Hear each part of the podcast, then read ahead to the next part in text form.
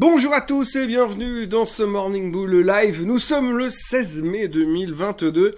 Alors je sais pas si vous avez vu ce qui s'est passé encore vendredi dernier sur les marchés. C'était de la folie. Inversement de tendance, retournement de situation, suspense, excitation. On se croirait presque dans un film hollywoodien. C'est juste incroyable ce qu'ils ont été capables de nous faire encore une fois. Un rebond spectaculaire sans grande justification et sans grande explication derrière, puisque finalement on est toujours au même niveau qu'avant, l'inflation est toujours là, les risques de stagflation sont plus présents que jamais, vous pouvez pas ouvrir un journal aujourd'hui sans tomber sur les mots récession, donc du coup il n'y a pas grand chose qui a changé, on a presque simplement l'impression que finalement vendredi dernier les gars ils se sont dit bah tiens, si on allait couvrir les positions short pour passer le week-end et on verra bien la semaine prochaine.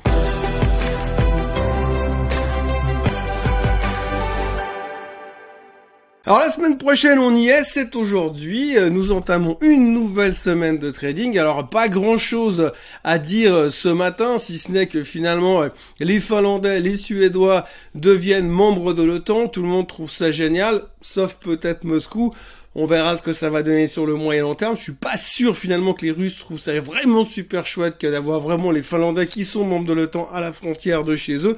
C'est une autre histoire, mais finalement, pour l'instant, quand on regarde les médias occidentaux, tout le monde a l'air super confiant et trouve que c'est une nouvelle absolument géniale.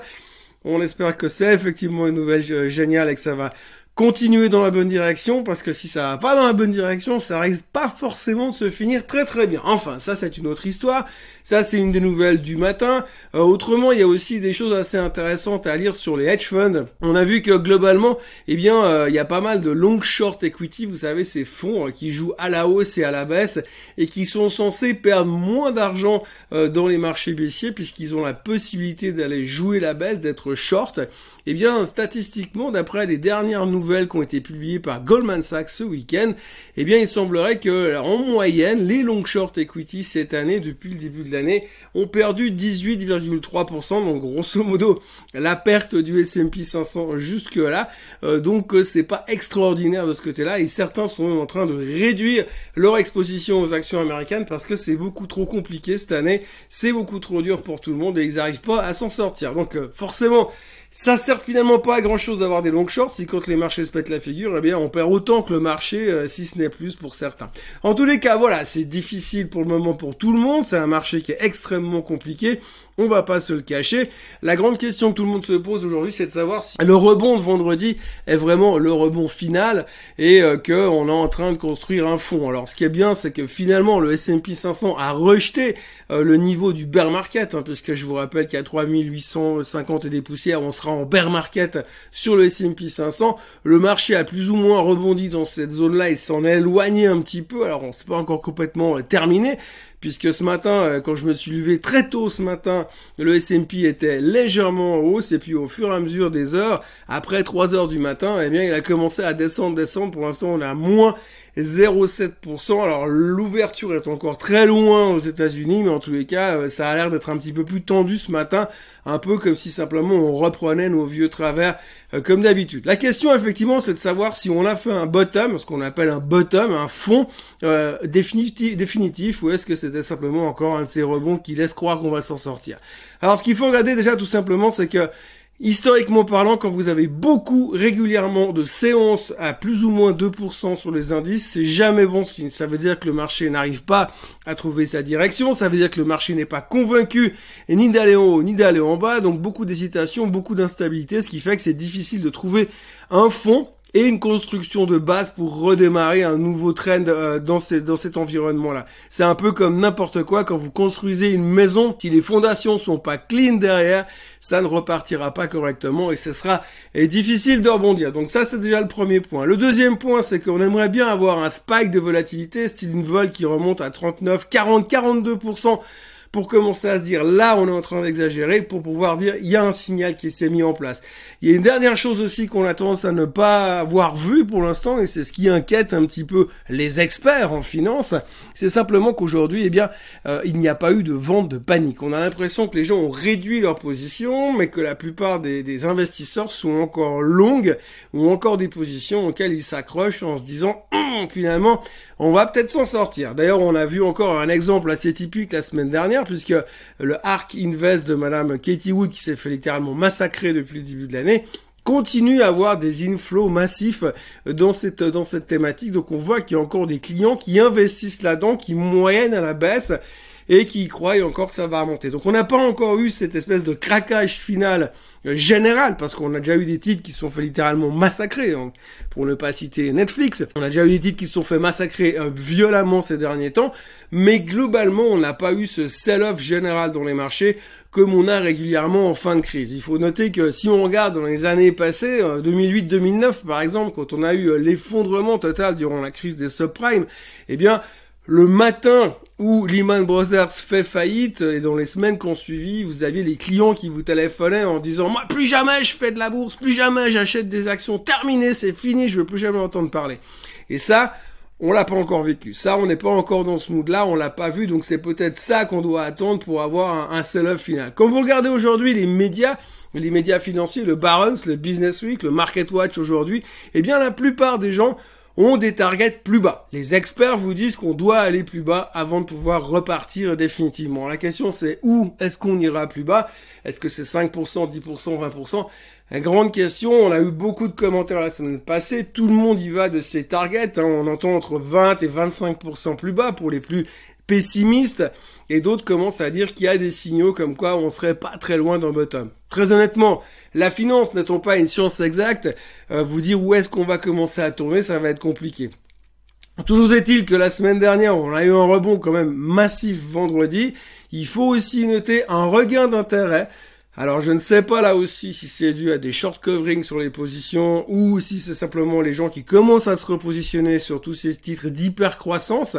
On a vu l'histoire de Coinbase par exemple la semaine dernière. Coinbase qui était euh, très mal en point puisque tout le monde la critiquait, qu'il y a même eu le CEO qui a dû venir à la télé pour dire qu'il n'y avait pas de risque de faillite et que finalement ils ont aussi des procès aux fesses dans tous les coins sur certaines crypto-monnaies. Donc c'était un petit peu sous pression. Au plus bas, Coinbase a tapé les 40 et au plus haut on a un 67. Donc on a le rebond était juste phénoménal durant les deux derniers jours de la semaine. Il y a aussi des cas similaires sur des boîtes comme The Shopify par exemple qui a rebondi de 100 dollars en deux jours. Donc bref, il y a quand même beaucoup beaucoup euh, d'intérêt sur ces valeurs-là tout d'un coup qui est revenu en fin de semaine. Alors est-ce que c'est un espèce de dead cat bounce euh, avant une nouvelle correction derrière ou est-ce que finalement on commence à voir de la smart money qui se repositionne sur les hyper growth stocks, sur les, les titres d'hyper croissance C'est la question qu'on peut se poser euh, en ce moment. À côté de ça, on peut parler bien évidemment de la Chine. Ce matin, on a eu des nouvelles, des mauvaises nouvelles euh, sur la croissance économique chinoise, euh, sur les chiffres du mois d'avril. On a appris que finalement la Chine avait ralenti encore, mais ralenti encore un peu plus que ce qu'on attendait. Bon, franchement, c'est pas une énorme surprise, hein, puisqu'on a quand même vu que la moitié des grandes villes chinoises, des grandes villes industrielles chinoises avaient été euh, en lockdown, fermées, confinées durant la plupart du mois d'avril. Il fallait pas s'attendre non plus à des chiffres records au niveau de croissance économique, mais quand même ce matin on a été un petit peu déçus. Là aussi on avait les indices boursiers euh, chinois et euh, de Hong Kong qui étaient en hausse à l'ouverture tôt dans la nuit. Et ce matin, euh, enfin en fin de matinée, en fin de nuit plutôt, et les choses s'effondrent à nouveau parce que finalement on s'est rendu compte que oulala, la croissance chinoise ralentit, what a surprise. Donc du coup, finalement on est un petit peu tendu sur la Chine. On ne peut pas parler non plus euh, de marché sans parler de monsieur Elon Musk, hein, puisqu'on sait qu'aujourd'hui on va devoir commencer à créer des rubriques spéciales Elon Musk, puisque visiblement il fait au moins 30 ou 40 tweets par jour pour donner son avis sur tout et n'importe quoi. Hein, donc c'est assez euh, assez intéressant. Quand vous regardez un peu son opinion, là il a fait des commentaires sur la gestion de la société de Netflix. On dit qu'est-ce que ça peut te foutre, mais bon, quand même, il s'intéresse à ça. Oui, Netflix a dit à ses employés que s'ils n'étaient pas contents avec le contenu de Netflix, ils pouvaient se casser. Et euh, Musk a encouragé cette décision de la part du management, en que c'était une très très bonne manière de gérer la société. Pendant ce temps, il est en train de se friter avec ses éventuels futurs employés de chez Twitter, puisqu'il n'arrête pas de tweeter euh, sur le sujet de Twitter, parce que bah, pour l'instant, bah, il a un peu retiré ses billes. Euh, on ne sait pas s'il va le faire, euh, on ne sait pas s'il va se dégonfler, on ne sait pas s'il va payer un une dédite et se tirer à faire autre chose. Mais en tous les cas, ben, on l'a vu vendredi dernier, Twitter s'est fait déglinguer à cause de ça. Retrait de Monsieur Elon Musk et enfin pas retrait, il remet en question le prix parce y aurait des fake accounts chez Twitter. Là aussi, what a surprise. Alors ça, on ne savait pas du tout. Hein. On l'avait pas vu venir et il le savait sûrement pas quand il a fait le bid avant. Mais maintenant, c'est un petit peu le fait est que le moment donné où il a mis un bid sur Twitter à 54,20 il fallait quand même bien voir que le marché était nettement plus haut au niveau de la tech. Et donc du coup, vous avez eu cette correction massive en l'espace de deux semaines. Donc euh, lui, il a peut-être moins envie de payer le prix fort, puisque là aussi, on en a parlé la semaine dernière, les experts avaient dit que euh, compte tenu de la correction du marché, que si Twitter n'avait pas été sous takeover, elle aurait dû perdre 19%. Alors grosso modo, c'est plus ou moins ce qu'elle a fait depuis euh, les 54 du prix du takeover. Aujourd'hui, elle se traite à 40, donc à savoir à quel prix il serait prêt à racheter c'est un peu les soldes sur Twitter et euh, il y en a certainement qui vont faire la gueule parce que euh, forcément ça risque de pas forcément ou plus forcément se faire à 54,20. Pour l'instant, eh ben, le département légal de Twitter euh, attaque Musk sur Twitter aussi en lui expliquant qu'il a violé les accords de non-disclosure agreement qu'il avait signé pour signer la, le contrat d'achat sur, sur la société. bon, en gros, de toute façon, on sait bien que la loi euh, que, qui s'applique au commun des mortels ne s'applique pas à Elon Musk. Et d'ailleurs, il en a rien à foutre. Et euh, la, grande, la grande question, c'est qu'une fois qu'il sera, si jamais il rachète Twitter, eh ben, on sait déjà qu'il va changer tout le legal department puisqu'ils ont osé le remettre en cause sur Twitter. Donc voilà, on ne sait pas quel sera le prochain tweet de Monsieur Musk, mais entre ça et les chiffres de l'inflation, eh bien c'est à peu près les deux choses qui intéressent vraiment beaucoup le marché en ce moment. Surveiller autrement cette semaine, comme d'habitude, le baril de pétrole qui se calme un petit peu en ce début de semaine. Il était remonté jusqu'à 110 en fin de semaine dernière. Aujourd'hui, on traite autour des 106, 107 dollars sur le WTI. On a 109,80 sur le Brent. Mais on voit qu'il est toujours très sensible à la moindre alerte et il peut y en avoir des alertes. Il peut facilement remonter toujours un peu plus haut. Et pour l'instant, dans les conditions dans lesquelles nous sommes, eh bien, ça reste quand même extrêmement tendu sur euh, le baril à surveiller donc attentivement. Surveillez également euh, le graphique du DAX. Alors pour l'instant, ça n'a pas l'air d'aller dans la bonne direction, mais techniquement, quand on regarde la tendance baissière du DAX dans lequel nous sommes, il a terminé plus ou moins la semaine exactement sur les hauts du range du canal descendant. Donc si par miracle cette semaine on arrive à avoir une bonne semaine et casser à la hausse, ça pourrait peut-être être le début de quelque chose sur le DAX, le début d'une période un tout petit peu plus sympathique que ce qu'on vit depuis ces derniers mois. À surveiller donc attentivement. Il y a quand même deux, trois petites euh, lumières d'espoir qui pointent dans ce marché, même si euh, le rebond de vendredi euh, n'est pas aussi franc et rassurant que ce qu'on peut l'espérer pour l'instant. Voilà, donc on se pose beaucoup de questions en ce début de semaine. on en a très peu, on a très peu de réponses à nos questions pour le moment. Il faut pas croire non plus que on va avoir des indications au niveau de l'inflation et du combat que, que, que la Fed est en train de mener contre l'inflation qui va arriver dans les jours qui viennent. Ça prendra du temps.